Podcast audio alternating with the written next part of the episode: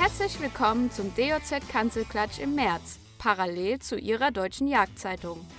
Diese Ausgabe steht unter dem Motto Jagd im Wandel.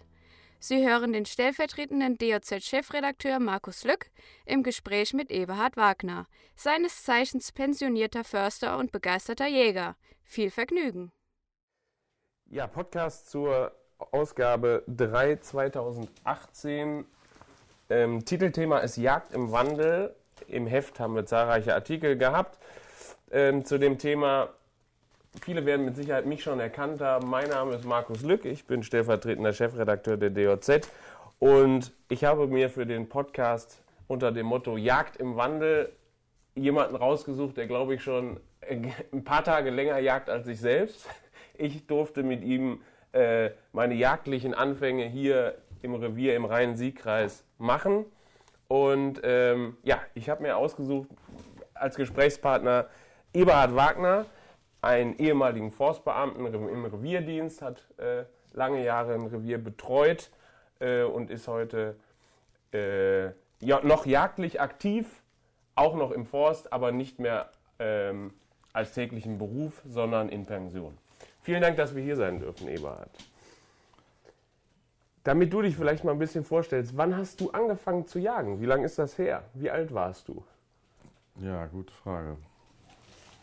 Ähm, ich bin äh, 1969 in die, Forst, in eine forstliche Lehre gekommen und die dauerte damals eineinhalb Jahre, sodass ich dann ein Jahr später, 1970, meinen Yachtscheinkursus gemacht habe, wie jeder andere auch.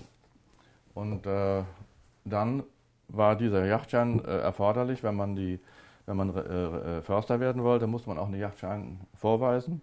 Und ähm, so fängt man eben an, dann eben parallel zum Beruf auch zu jagen. Und du hast deinen Yachtschein dann im Studium gemacht oder hast du den schon vorher irgendwie privat gemacht? Äh, in einem normalen Yachtscheinkursus, wie jeder andere auch. Okay. Es gab im Studium oder sowas gab es da nicht. Sondern wir haben dann, äh, ich habe hab den in Arnsberg gemacht, da gab es auch so Kurse für, für, für junge Leute und dann habe ich den da, da gemacht. Also warst du schon jagdlich familiär vorgeprägt nee, oder war das nur für den Beruf? Überhaupt nicht. Das war für mich zum, alles neu. Äh, es gibt auch keinen, bei uns keinen Forst oder Jäger in der Familie, jedenfalls nur weiter entfernt von uns, also so am Rande der, der Familientradition. Okay. Das ist ja eigentlich ziemlich ungewöhnlich. Also war es nur wegen dem, oder ich sag mal in Anführungsstrichen, eigentlich auf dem Weg zum Beruf. Brauchtest auf dem Weg zum Beruf und dann muss dann am Ende für die, für die Laufbahnprüfung äh, zum musste der, der Yachtschein auch vorgelegt werden. Ja, ja. ja das ist ja heute noch man so. die ne? Laufbahnprüfung ne? nicht, nicht, nicht äh, an, an, antreten. Das ist ja heute noch so. Ich glaube, du musst heute noch immer einen Yachtschein genau. haben, wenn du einen forstlichen Dienst genau. beim Start willst. Ne? Mhm. Ja, ja. Ja, und jachtliche Anfänge, wie hast du dann angefangen? Du hast dann einen Yachtschein gemacht, wahrscheinlich? Dann spielte das erstmal pra praktisch so gut wie keine Rolle, weil wir in der Zeit der Ausbildung, ja, da wurde, wurde man gelegentlich mit jachtlichen Aufgaben ja, mit Jagd beauftragt, aber das spielte in den ersten Jahren bei mir überhaupt keine Rolle. Okay. Und dann auch nicht während dem Studium gejagt oder was, dass man ja, da? gelegentlich wurde man dann, wenn dann Drückjachten waren, da wurden wir mitgenommen als, als Forstelanwärter oder fertige Förster. Ähm, aber das war sehr unterschiedlich. Wenn ich jetzt im, im Landes, Landesdienst gegangen bin, da war noch Verwaltungsjacht, ähm, aber in manchen Forstämtern die nur den, die den, den Privatwald betreut haben, gab es ja keine jachtliche Gelegenheit auch. Wir haben zwar einen Yachtschein manchmal, aber die Leute haben da keine ähm, Jagdmöglichkeit gehabt. Also sehr unterschiedlich äh, wurde das, hat sich das so ergeben. Und bei mir war es so, dass sowohl, ich habe sowohl in einem staatlichen Bezirk gearbeitet, als auch später in einem privaten Bezirk. Also wie hier auch, wie in Windeck, wo man beides hat. Äh, Privatwald betreut, da gibt es halt keine, jachtliche, äh, keine jachtlichen Möglichkeiten. Vielleicht mal, vielleicht, mal, vielleicht mal für Leute zum Erklären. Verwaltungsjacht heißt? Der Staat, das Land Nordrhein-Westfalen in dem Fall oder der Bund äh, hat äh, eigene Flächen und die sind nicht verpachtet, sondern die werden selbst mit eigenem Personal bejagt. Das ist ein Verwaltungsjagdbezirk. Und bei dir war es im, hier im Revier im Windeck war es dann Im Windeck so, war keine Jagd, äh, äh, keine Verwaltungsjagd äh, lange Jahre vorhanden. Ich bin dann zu meinem Nachbarn äh, mitgegangen und habe da mich jagdlich halt betätigt. Okay. Und du sagst, 1970 warst du, glaube ich, wenn ich das richtig rausgehört habe, noch im, im, im, im, im äh, den Forstdienst eingetreten. Da war ich noch in der Lehre. Genau. genau. Wie sah da die Jagd aus? 1970 beim Start? Ja, einmal war die wild Artenzusammensetzung eine ganz andere. Wir haben ja dann noch äh, fast überall, auch hier in den Mittelgebirgsrevieren, Hasen, Kaninchen, Fasane gehabt. Und äh, dazu kam Rehwild, aber so gut wie kein Schwarzwild. Das war, das war eine absolute Ausnahme. Schwarzwild war hier nicht vorhanden. Und, und ja, und du sagst jetzt Fasan und Hase, gut, das hat wahrscheinlich aber relativ, trotzdem eine relativ geringe Rolle gespielt, weil das ja aus forstlicher Sicht. Ja, ja. Das war ein, einfach äh, äh, äh, Spaß am Jagen, ne? muss man ja so, so, sagen, Spaß am Jagen. Und dazu zählte eben diese breit, relativ breite Palette noch an Niederwild, weil die Landwirtschaft eine andere war, als sie heute hier ist. Ne? Die Landwirtschaft war damals noch viel breiter aufgestellt. Ähm, Vieh, äh, Viehhaltung, Ackerbau, alles Mögliche wurde noch parallel zueinander, äh, parallel konnte man vorfinden und das war, dadurch waren die Wildarten auch einfach äh, breiter vertreten. Du hast eben gesagt, Rehwild war ja, war ja auch flächendeckend da, auch, auch schon 1970, 80. Ähm, trotzdem, die Streckenzahlen steigen ja bundesweit ähm, stetig an. Wir sind ja mhm. heute bei 1,3 Millionen Stücken pro Jahr, die wir nachhaltig schießen. Mhm. Aber es hat sich ja doch viel verändert bei der Rehwildjagd. Also wenn ich mal meine äh, Anfänge, die ja nur in Anführungsstrichen 15 Jahre zurückliegen, ähm, da wurde ja gerade die Hegeschau für Rehböcke abgeschafft. Bei dir war das mit Sicherheit noch Pflicht, oder? Also du ja, kennst das noch. Genau, wurde jedes Jahr äh, wurden entweder in den staatlichen Betrieben selber eine Trophäenschau gemacht oder eben bei den Gemeinschaftsjagdbezirken wurde auch eine Trophäenschau gemacht. Und da wurde dann eben äh, nach den Richtlinien, die damals vorhanden waren, gerichtet. Ne? Äh, in Anführungszeichen. Ähm, das hatte ja solche Auswüchse, dass auch, auch auf, den Trophäen schauen oftmals äh, äh, wild vorgezeigt wurde, das war schon Jahre tot. Nicht nur ein Jahr, sondern Jahre tot. Und dann hat man dann irgendwo auch Regularien eingeführt, um, um das zu verhindern. Da wurden also die, die Gehörner angebohrt, um zu, zu sagen, so, wenn der jetzt Angebot ist mit einem Böhrchen, der kann nicht mehr vorgezeigt werden in, in fünf Jahren, sondern die waren aus dem Verkehr gezogen. Weil sich da so eine, so, so eine, so eine äh, hat sich sowas eingebürgert. Rehwild wurde eigentlich immer gehegt, ja, wurde auch ein Teil geschossen, aber es war eben unheimlich viel Rehwild da. Und, und äh, dann gab es ja noch so Auswüchse, dann, dass manche äh, auch Wild, äh, äh sagen wir mal, die mit, mit, mit, mit dem Wild beschäftigt haben, mit Rehwild beschäftigt haben, sogar an der Wildforschungsstelle hier in Bonn die damals noch, da wurde von, von einer Unterart von Rehwild gesprochen, weil sie hier so schwach waren. ja, also das war, es, man wollte einfach nicht wahrhaben, dass es mit, den, mit der hohen Stückzahl zusammenhängt, die, die schwachen Wildbrettgewichte und, die, und auch die schwachen Gehörne danach. Ne? Das war ja ein Trauerspiel manchmal. Wir haben Rehwild gehabt, wahrscheinlich 20, äh, 30 Stück auf 100 Hektar und geschossen wurden fünf oder sechs. Und das wurde jedes Jahr mehr, da gingen auch viele einfach ein Rachenbremsen, äh, äh, Knopfbock im, im Mai, 8 Kilo, 6 Kilo, also totgeschossen, sofort eingegraben. Das war häufig hier. Und dann noch, äh, was auch dazu kam, dass viele Flächen dem Wild entzogen waren, weil ja so viel Wild da war. Die wurden mit Gattern dem Wild entzogen, weil der, war der Druck ja noch größer. Also wenn man hier eine, eine Baumart, also außer Fichte vielleicht hochbringen wollte, dann musste man einen Gatter machen. Das ging einfach nicht anders. Und wenn da einer gewagt hätte, zu sagen, wir schießen jetzt 20 Rehe tot auf 100 Hektar, das hätte wahrscheinlich einen Aufstand gegeben. Das wäre das wär Völkermord gewesen. also das, das, war einfach undenkbar. Wir haben uns in diesem Rahmen bewegt und äh, ja, und der Staat selber, die, die, die, die haben das ja auch nicht, nicht äh, mal so wahrgenommen oder wollten es auch nicht wahrnehmen. Dann kam ja irgendwann eine Zeit, wo man dann anfing, hat dann Weisergatter angelegt, wie sieht es im Gatter aus, mhm. wie sieht es draußen aus. Und da wurde, setzt sich allmählich diese Einsicht durch, wenn wir den Wald nachhaltig schützen wollen, beziehungsweise verjüngen wollen, dann müssen mehr Wiederkäuer weg. Und das ist bei uns ja eben Rehwild, Rotwild, Rotwild gab es hier überhaupt keins, äh, Dammwild auch nicht, Muffel auch nicht, nur vereinzelt vielleicht. Und da setzte sich eben diese Einsicht durch, es müssen Rehe einfach weg. Aber ich glaube, ich, vielleicht ist das auch ein Grund, weil wir ja heute leider auf vielen Flächen äh, ist es ja, ist das Rehwild ja leider ein Dorn im Auge. Da wird es ja schon aus meiner Sicht auch zu scharf bejagt. Also man ist dann von einem Extrem ins andere oftmals gegangen, leider. Ne? Wird auch dann, was also mich als Jäger manchmal auch dann ärgert, dass das Wild nicht mehr als Kreatur wahrgenommen wird, sondern als Schädling, ja. nur noch als Schädling. Und das ist auch nicht fair und auch nicht, nicht gerecht. Äh, die gehören genauso zu uns als Warmblüter, wie wir auch hierher gehören. Und das darf eigentlich auch nicht so ausarten. Aber so Ausrottungsszenarien hat es immer wieder gegeben, dass man dann eben das andere Extrem gewählt hat, also konsequent im Rahmen der Möglichkeiten alles totschoss, was man die, wessen man habhaft werden konnte. Aber Vorreiter war da auch der Staat, weil es so nicht mehr weitergehen konnte. Ja, klar. Also Was aber auch ja vernünftig ist. Ich meine, man ja. will ja auch, man will ja auch die hier typischen Baumarten verjüngen können. Und wenn das gar nicht mehr möglich ist, beziehungsweise nur noch in einem, in einem ich sag mal, Aufwand mit, mit einem Bau von Zäunen flächendeckend, ich weiß nicht, ob das der zielführende Weg sein kann.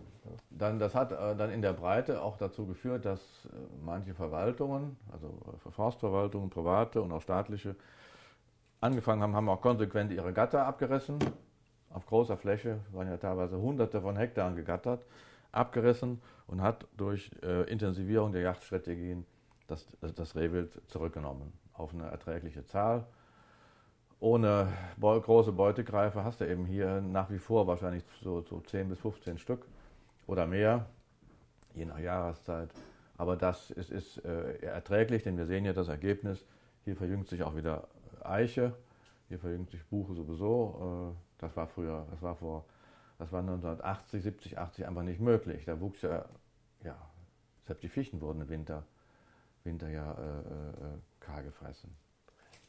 Ja, und dann sagst du, der Bestand war so hoch, Baumarten konnten wir nicht mehr verjüngen und dann muss es ja irgendeine eine, eine Kehrtwende gemacht haben. Dann musste man, äh, irgendwer muss ja gesagt haben, jetzt muss es anders gehen.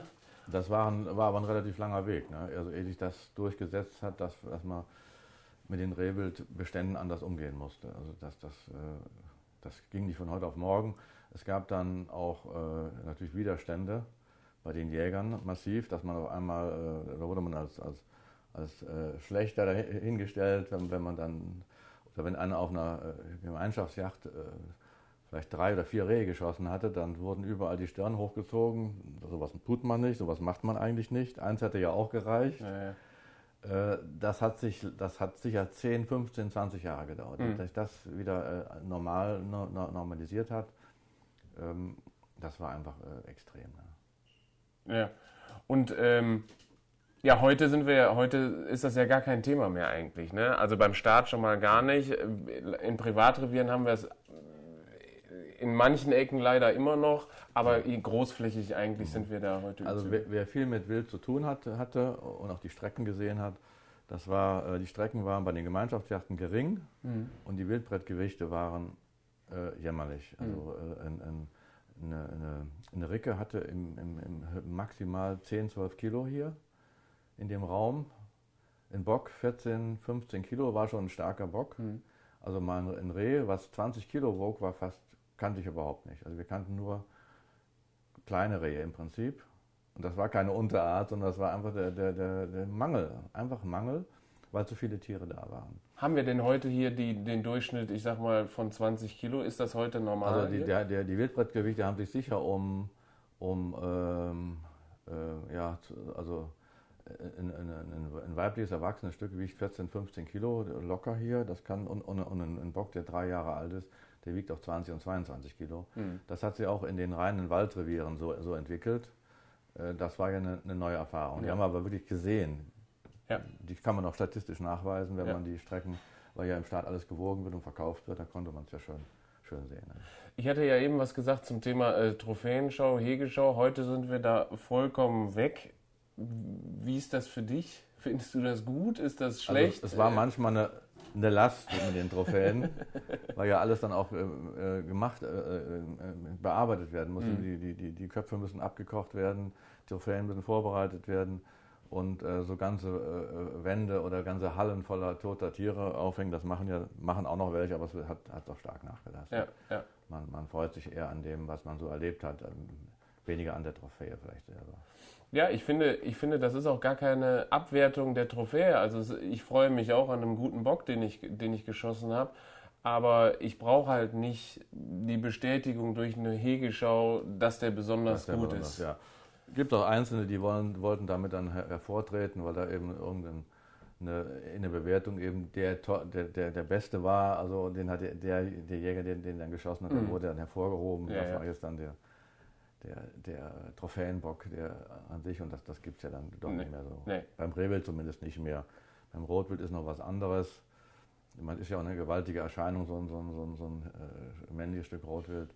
Wenn, da, wenn man da die Trophäe behält und, und verwertet, das ist ja auch äh, eine schöne Erinnerung. Finde Ja. find ich auch in Ordnung. Ja. Du hattest eben mal was gesagt, ähm, das ist nicht in Ordnung, Wildtiere als, als äh, ja, Schädlingsbekämpfung da äh, zu bejagen. Bei Sauen sind wir dazu heute leider übergegangen fast, oder? Also gerade jetzt hier ASP, die Ja. neuen Jagdzeitenverordnungen, auch NRW, die eigentlich Also jahrelang restriktiv waren. Wir waren, NRW war ja das restriktivste Land sogar. Es gab ja, Ja. waren ja nur Frischlinge frei. Die, ja. also, also ich würde mal, denke mal, Schuld war natürlich im, im, im, im ursächlich äh, Schuld ist, ist das äh, Reich, Reichsjagdgesetz oder die, die, die Folgegesetze nach dem Krieg, die haben sich ja nicht verändert. Und da, da steht halt äh, was von, ist der Hegegedanke wird da zu sehr hervorgehoben und äh, der, die Trophäe wird da zu stark Ja. äh, hervorgehoben. Und das hat sich etwas abgeschliffen, Gott sei Dank. Dadurch kann man da besser heute mit, mit umgehen.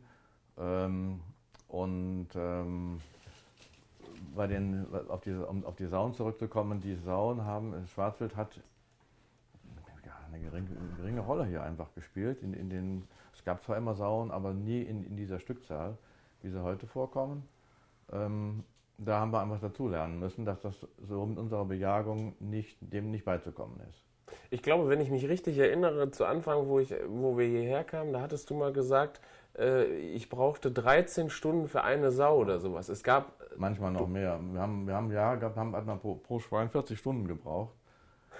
Und dann nur in, der, in den Mondphasen oder Ja. in, in, der Schnee, in, in der Schneephase. Ja. Da gab es ja auch noch mehr Schnee, aber die Sauen hatten dann schnell gelernt, äh, wenn es auf den Höhen Schnee fällt, ist zu kalt, dann gehen sie ru- runter ins Siegtal. Also dann wandern sie auch ein bisschen und, und, und entziehen sich der Kälte ja, und der, der Nahrungsknappheit wahrscheinlich. Ähm, das war so unsere Erfahrung mit, mit, mit Schwarzwild. Und, aber sie haben ja äh, im Wald sowieso nie eine Rolle gespielt, weil sie keinen Schaden gemacht haben. Wir haben deshalb auch nicht mit speziell auf Schwarzwild gejagt. Im Gegenteil, wenn sie irgendwas umbuddeln, ist uns ja teilweise willkommen. Wenn, wenn da genug, Verjüngung, äh, genug äh, Nahrung da ist, sprich Eicheln oder Bucheckern, dann waren sie willkommen. Die haben sie auch eingepflügt und da, dafür gesorgt, dass ein paar übrig bleiben und wieder besser wachsen können. aber es war halt eine echte Besonderheit, das darf man nicht vergessen. Ne? Also da, es gab halt sehr, sehr wenige. Ja. Und wenn ich hier an unseren, an unseren Manfred denke, der fuhr sogar, glaube ich, extra in, in, in Gebiete, um eine Sau zu schießen. Also weil es hier so selten war. Ja, was, was ungewöhnlich war. Also das, und das kann man sich heute eigentlich Ja. gar nicht mehr vorstellen. Also was natürlich die, die, äh, die Wildentwicklung allgemein auch ver- äh, die Wild ja, die verändert hat. Es hat irgendwann spielten ja die Fütterung eine Rolle beim Wild. Im Winter wurde immer gefüttert, wenn, wenn, äh, wenn schwierige Verhältnisse da waren. Hier auch Aber- in den Gebieten, ja? Ja, hier wird immer auch, auch im Winter gefüttert, Rehwild mit, mit, mit Hafer oder Hafergarben. Aber irgendwann, äh, aber äh, dieser, dieses Getreide ist ja Nahrungsmittel. Da hat man sich eigentlich schwer mitgetan, das dem, dem, den Tieren zu verfüttern, weil das ja menschliches Nahrungsmittel eigentlich ist, Get- Getreide. Und ähm, so die Landwirtschaft hat aber immer billiger Getreide produziert, sodass es auch keine Rolle mehr spielte, wie viel man gefüttert hat. Also wurde viel gefüttert. Und es wurde zu viel gefüttert.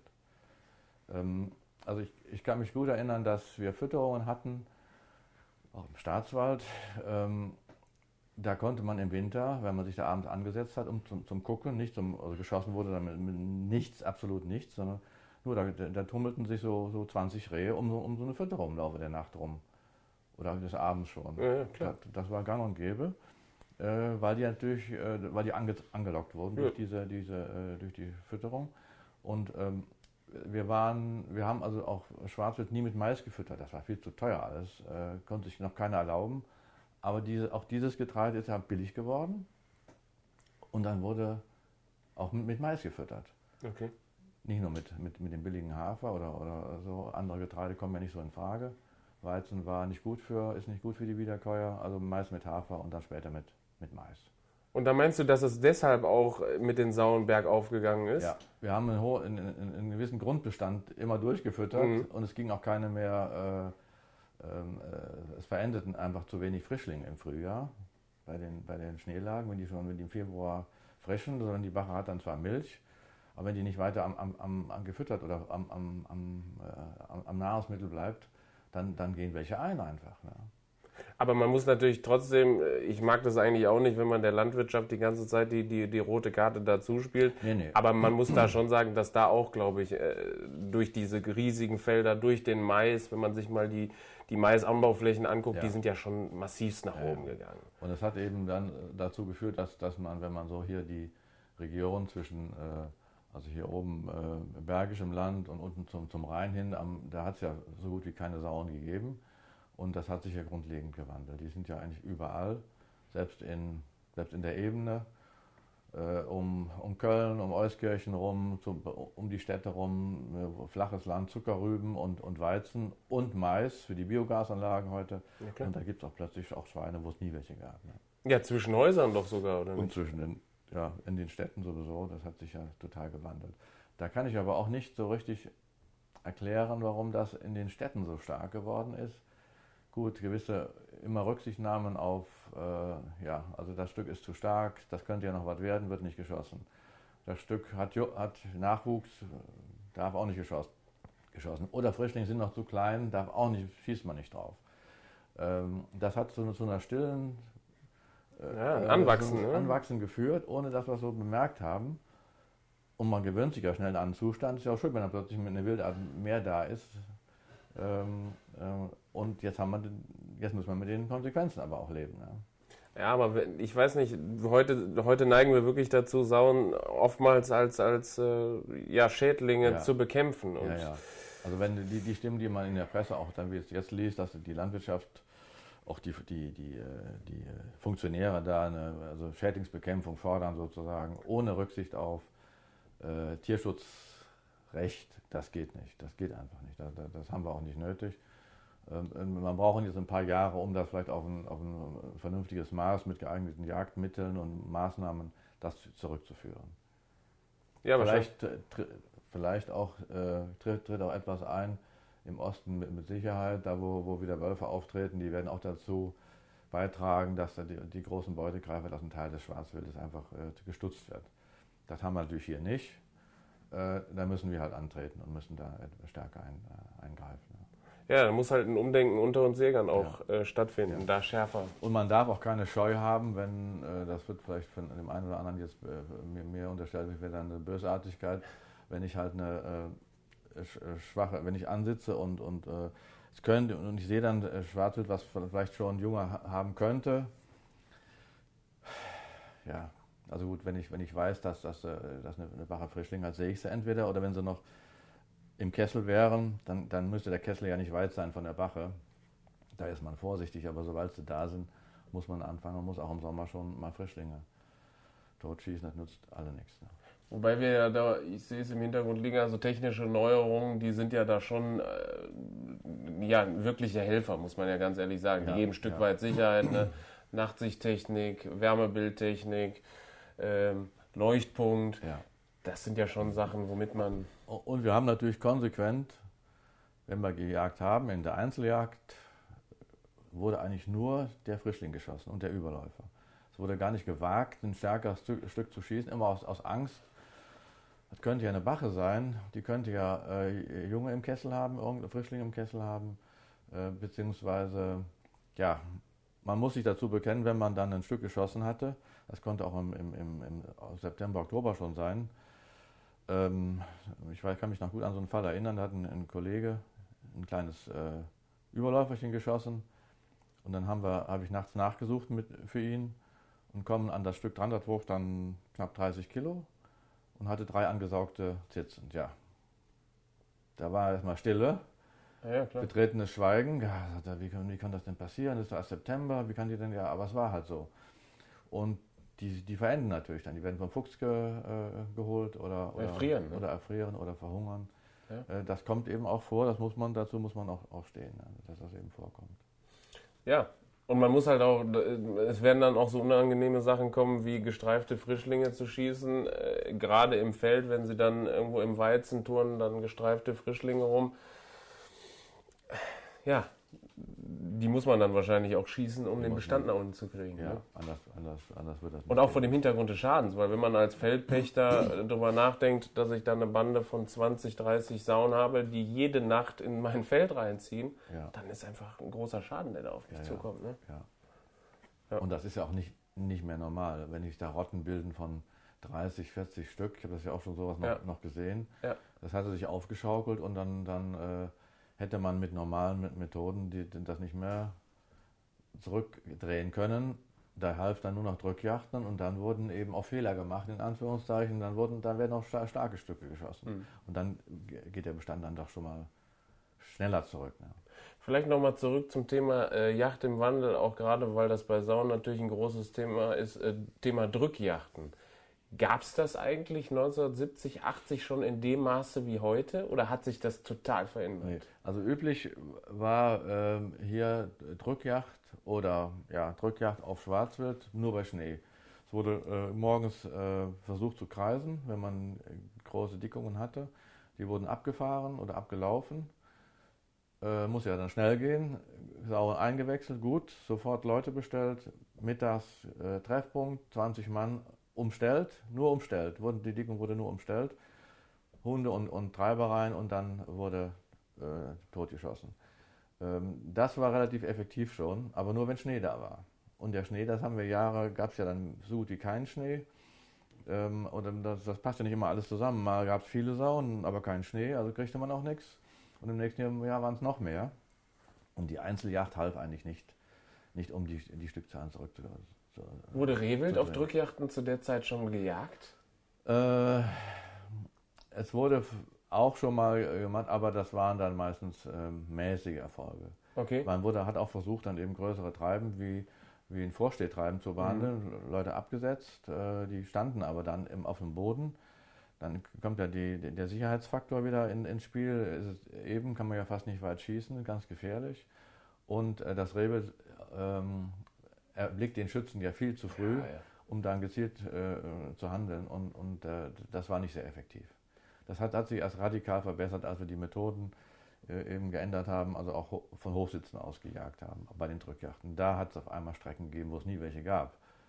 Das ist, ist schon ein radikaler Wandel gewesen. Kam dieses Umdenken in der Zeit, wo du sagtest, man hat gemerkt, wir haben viel zu viele Rehe oder, oder womit hing das Nee, es zusammen? war einfach das Thema, wir können nichts mehr natürlich verjüngen äh, an Baumarten, die uns wichtig sind, also insbesondere eben Eiche äh, und, oder, oder auch äh, bei den Nadlern die Tanne, die Weißtanne, die hier auch ja durchaus hier und da vorkommt, die konnte sich einfach hier nicht verjüngen. Selbst Douglasie, die, die ja sehr hart ist, aber die wird immer gefegt und, und verbissen, das funktionierte einfach nicht mit den, mit den hohen Re Rehwildzahlen. Und heute eigentlich flächendeckend bejagen wir Rehwild bei Ja. Drückjachten mit, ne? Ganz Ich, genau. also, und wir sind ja sogar in den letzten Jahren dazu übergegangen, dass sogar der Bock bei, bei, Drückjachten, bei Drückjachten freigegeben wird, weil er halt auch gesetzlich frei ist. Ja. Ich muss ganz ehrlich sagen, ich, ich schieße, wenn ich jetzt, wenn mir sichtbar ein guter Bock kommt, schieße ich den auch Nee. nicht. Ich nutze das nur des, in, in solchen Situationen aus, wenn ich mir nicht hundertprozentig sicher bin, aber mit hoher Wahrscheinlichkeit ist das, ist das jetzt ein Stück, was ich gut schießen kann. Aber ich bin mir nicht zu 100% sicher, sondern nur zu 90%, dann kann ich halt trotzdem schießen Ja. und mache in dem Moment Ja. Beute. Dazu kommt aber auch noch, dass man, wenn man, wenn es auf, auf den staatlichen Jagdbezirk bezogen, äh, hat der Staat ja äh, Abschüsse, Rehbockabschüsse im Sommer verkauft, immer. Und wenn ich dann selber einen, einen Jagdbezirksinhaber, also Verwaltungsjagd äh, habe und weiß, im nächsten Jahr muss ich noch drei oder vier oder fünf äh, Jägern Gelegenheit, möchte ich Gelegenheit geben, mal einen Rehbock zu äh, äh, erjagen, dann schieße ich nicht im, im November einen Bock, der noch so hoch auf hat, den, Nee. den schieße ich und sage ich, der, der kann da nächstes Jahr leben, dann hat der, der Jagdgast mal eine Chance. Das ist der Hintergrund dabei, dass man es nicht macht. Wie hat sich die Jagd eigentlich im Staat verändert? Ist das, hat sich das verändert heute? Wie sieht das heute aus? Es wird sehr professionell äh, gehandelt. Äh, Es gibt äh, für die Drückjachten gibt es ja auch Wartelisten regelrecht, dass man sich da melden kann und kann da einen Abschluss an einer, an, einer Gemeinschaftsjacht teilnehmen mit einer Abschlussgebühr oder eben die Einzeljagden im Sommer oder die angeboten werden auch vom, vom Staat. Das hat sich doch, das gab es ja früher nicht sowas. Jagst du heute noch mit beim Staat? Ja, ja. Ja. ja. Immer mal wieder auf Drückjachten wahrscheinlich Drückjachten, dann. weil wir da auch willkommen sind als erfahrenere Jäger, dass wir dann auch Strecke machen. Ne? Also wir, wir, wir wollen ja dann auch Erfolg haben und das, das stehen wir auch. Wir wollen an dem Tag, wenn wir jetzt so viel, äh, äh, da, da muss ja das ganze Equipment, da müssen äh, Forstwirte dazu, da muss Technik dazu. Und so ein ganzer Tag, der braucht ein paar Tage Aufwand vorher und dann will ich an dem Tag auch Erfolg haben und nicht dann nur, nur mich treffen und mit einem anderen und da über Rehwild schwätzen, sondern da, da muss auch Strecke gemacht werden. Ja, ja. Außerdem ist, ist der, der, der, das Wild ja als, äh, als, äh, als Wild, also als äh, zum Verwerten wichtig. Äh, das Wild ist, äh, was wir da erjagen, das ist, eine, ist Fleisch, was gesund aufgewachsen ist. Das hat keine irgendwelche Antibiotika ja, oder, oder sonst was. was ja. Sonst was mit, mit, äh, oder die Nahrung ist sehr gesund gewesen, es hat wenig, hoffentlich wenig Stress gehabt. Und dann soll, ist es auch willkommen bei der Verwertung. Es wird auch, wird ja auch gerne angenommen. Wir merken das ja auch, dass wir da ja, gut was verkaufen können und das wollen wir auch nutzen. Ist ja auch was Besonderes. Ist es, auf jeden Fall. Aber zurück nochmal zum Thema Jagd im Wandel. Was ist eigentlich so die größte Veränderung, wenn du jetzt mal zurückdenkst, wie hast du jagdlich angefangen bis heute? Was hat sich für dich am meisten verändert? Also das, für mich ist das so, dass, wir, dass ich meine, dass man wild erlegt, ist etwas selbstverständlicher geworden und man steht auch mehr dazu.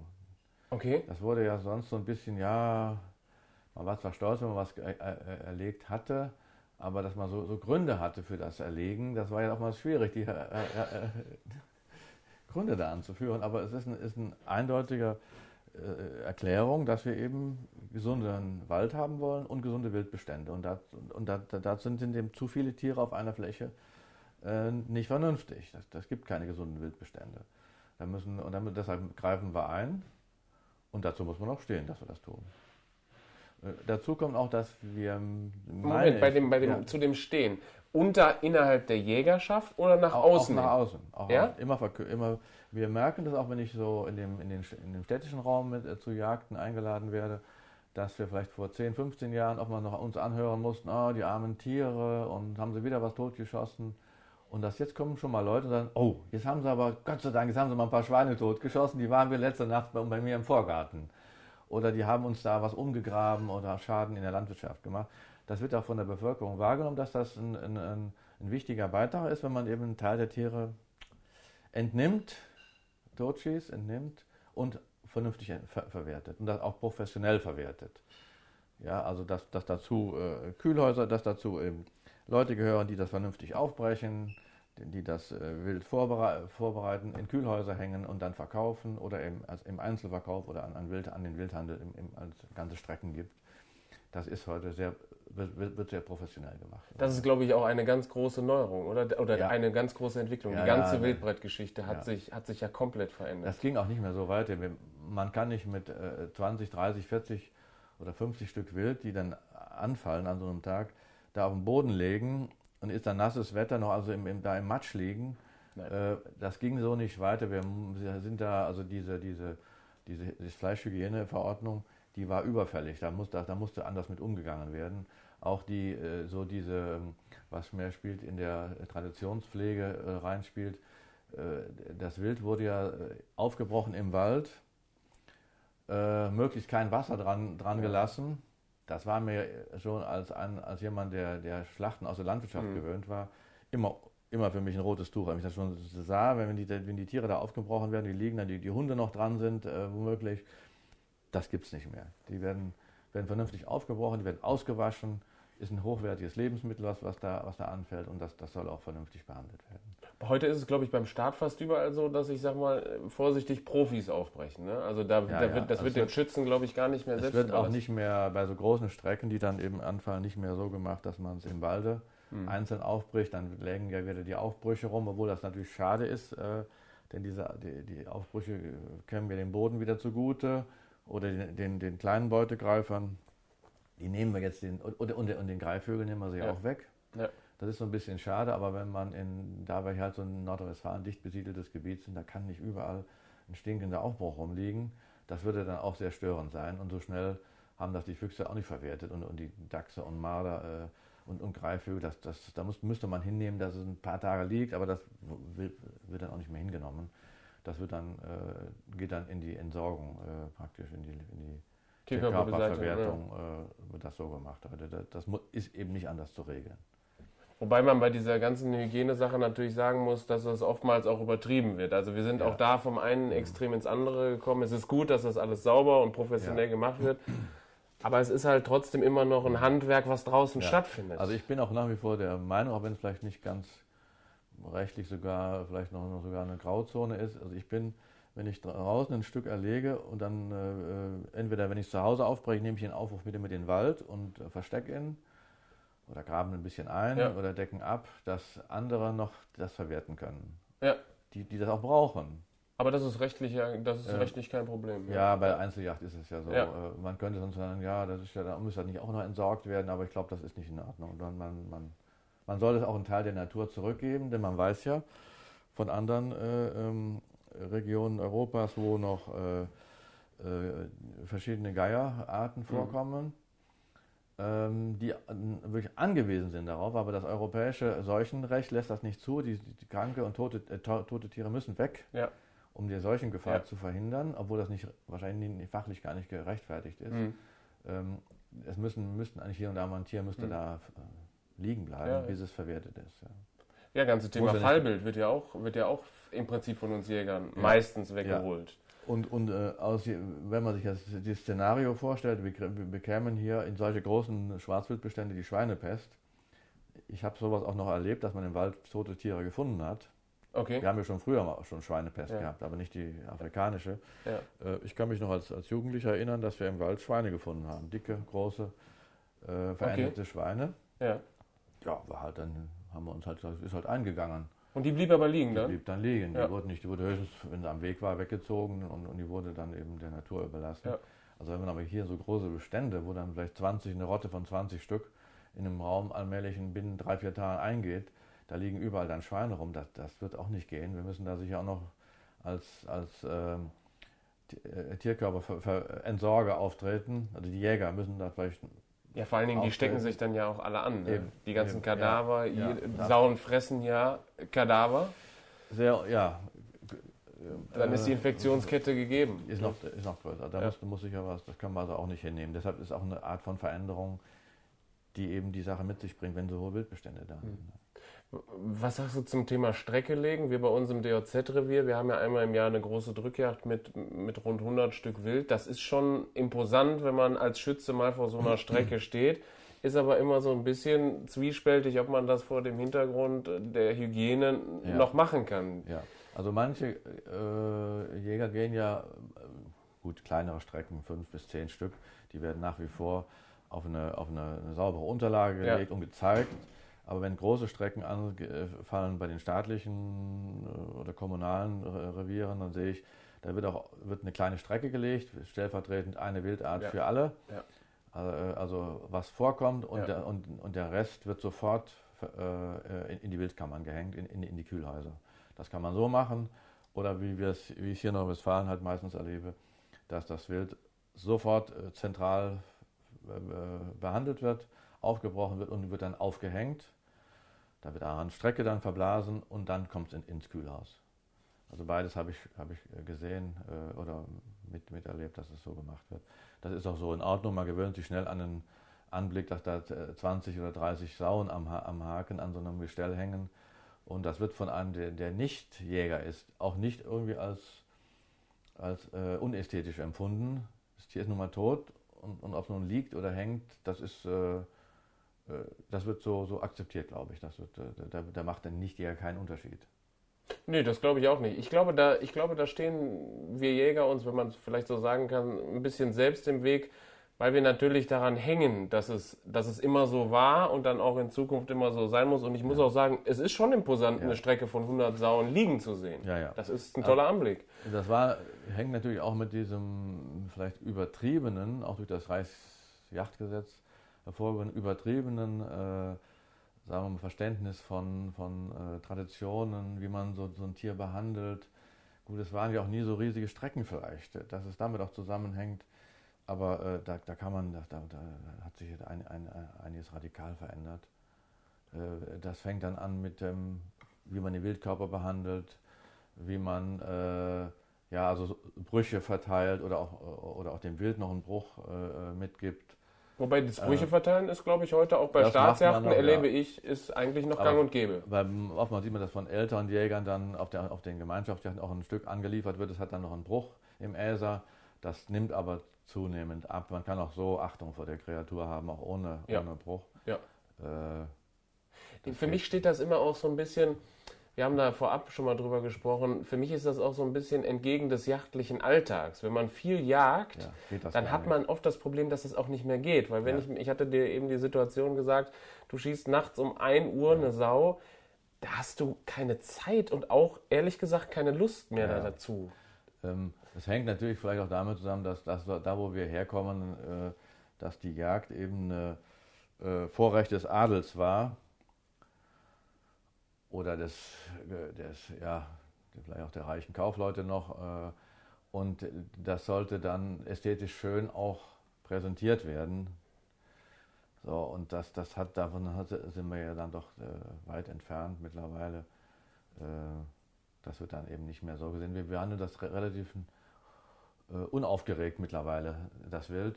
Wenn es dann lebt, ist es schön, da freut man sich dran und wenn es dann äh, durch den, zu Tode kommt bei der Jagd, dann wird es dann behandelt wie ein, wie ein Lebensmittel und wird auch so verwertet. Ja, viele, viele verstehen das ja als, ich sag mal, Abwertung oder fehlenden Respekt, ja, fehlenden vor, Respekt vor, der, ja. vor der Kreatur. Aber ich, ich finde das aber, aber nicht so. Also dann könnte man auch sagen, wenn, wenn ein, einer mal einen Film sieht über, über, eine Schweine, äh, über Schweineschlachtungen, wo am Tag in einem, bei, bei, bei den großen Schlachtungen 15.000, 20.000 Schweine getötet werden, äh, das ist auch für mich nicht mehr ästhetisch. Äh, Nein. Äh, das, das ist einfach eine. Und wir haben da, davon auch etwas abgekriegt, so ein bisschen, dass man da unaufgeregt damit um, äh, umgeht, glaube ich. Ja, wobei ich, wobei ich aber trotzdem differenzieren würde. Du jagst relativ viel und ich auch, aber Leute, die, ich sag mal, der, viele schießen ja nur oder erlegen nur zwei, drei, vier Stück Schalenwild im ganzen Jahr. Ja. Und dann wird dieser einzelne Abschuss natürlich ganz anders zelebriert, ja, genau, als wenn genau. jemand am Wochenende auf zwei Drückjachten ist und ja, das über vier Monate vielleicht sogar. Genau. Da, da, da, kann man es dann gar nicht mehr erlauben, äh, so mit dem einzelnen Tier so umzugehen, als wenn ich nur ein, ein Tier mitbringen würde im halben Jahr oder so. Ne? Ja. ja. Das sind wahrscheinlich die streikenden Strecken mhm. auch, die uns da.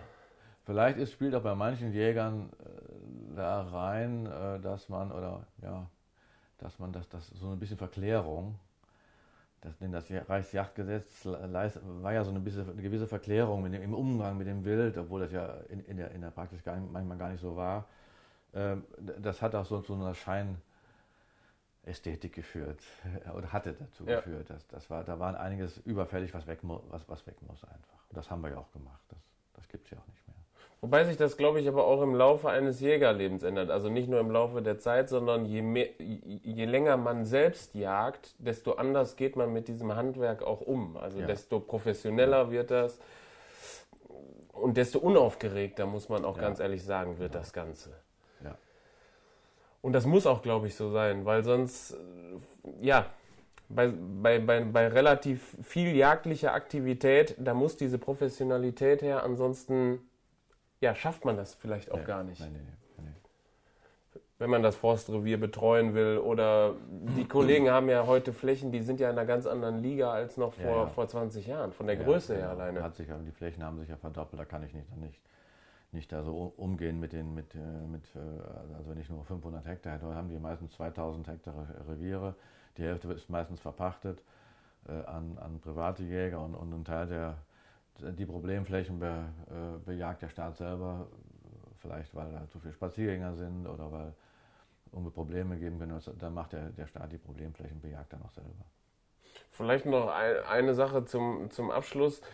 So ein kleiner Ausblick. Was meinst du, was sich in den kommenden Jahren noch tut? Wie wird sich das verändern? Wird das so bleiben wie jetzt? Wird es noch professioneller? Wird Yacht vielleicht sogar weniger? Ja. Also weniger glaube ich, äh, glaube ich nicht. Es wird nur alles etwas komplizierter vielleicht. Äh, die Gesetzgebung wird sich weiter entwickeln und äh, macht das, vielleicht das Jagen etwas schwieriger. Aber wir brauchen ein gesundes Gleichgewicht zwischen äh, ja, Wald, Landwirt, landwirtschaftlichen Flächen und Wild. Und dieses Gleichgewicht können wir entweder herstellen mit großen Beutegreifern. Wobei das in Deutschland ja, schwierig sein ja dürfte, uns, oder? bei uns nur bedingt gehen. auf, auf äh, ja, regional bezogen wird das vielleicht funktionieren. Und ansonsten sind eben wir dann dran, um das herzustellen. Sonst sind alles, was in Ungleichgewichte ausartet, gibt hinterher Probleme. Und das, das äh, führt dann auch zu, zu, einer gewissen Akzeptanz oder Nicht-Akzeptanz in der Bevölkerung. Und deshalb müssen wir, meine ich, so auf dem Wege weitermachen, dieses Gleichgewicht herzustellen. Und was meinst du, viele sagen ja immer, Mensch, das muss alles noch professioneller oder vielleicht sogar, wenn man wenn man es überspitzt sagt, äh, von Profis gemacht werden. Mhm. Es gab ja mal Überlegungen, dass flächendeckend Berufsjäger zum Einsatz ja. kommen. Aus meiner Sicht ist das finanziell überhaupt nicht machbar. Also das ja, ja. Also wenn, wenn jetzt äh, es gab ja, es gibt ja Bestrebungen immer von Seiten der Naturschutz, sagen wir mal, von Menschen, die sich, die sich, die stark dem Naturschutz ver, verpflichtet sind, dass die wollen das mit professionellen ja. Personal äh, geregelt wissen. In den Nationalparken teilweise gibt es ja so, so, Bestrebungen, wenn da überhaupt noch gejagt wird. Ja. Ähm, aber die, äh, sagen wir, die Forstverwaltung ist mit ihrem Personal relativ gut aufgestellt, weil die, weil die professionell ausgebildet sind ja. und die können da eine ganze Menge leisten, äh, ohne großen Mehrkosten. Also wenn wir jetzt nochmal wieder überall Berufsjäger einsetzen wollten, ich weiß nicht, ob das nötig ist. Ich glaube nicht, dass das, dass das überhaupt nötig ist. Man muss nur, wir sind ja in der Demokratie, wenn wir irgendein Problem erkennen, dauert es immer eine gewisse Zeit, ehe wir das dann in den Griff kriegen. Aber die Zeit müssen wir uns auch nehmen. Es muss ausdiskutiert werden und es muss dann gehandelt werden. Und dann kann man natürlich keine, keine Lösung erwarten, die heute, heute äh, erkannt und morgen gelöst. Das geht im Wald oder äh, hier im, bei der Wildbewirtschaftung geht das einfach nicht so. Das dauert ein bisschen. Aber wir kriegen das in den Griff für meinen Geschmack. Ich halte das für kein Problem. Das, das, das ist, ist zu regeln. Ja, das sind doch gute Aussichten. Vielen Dank.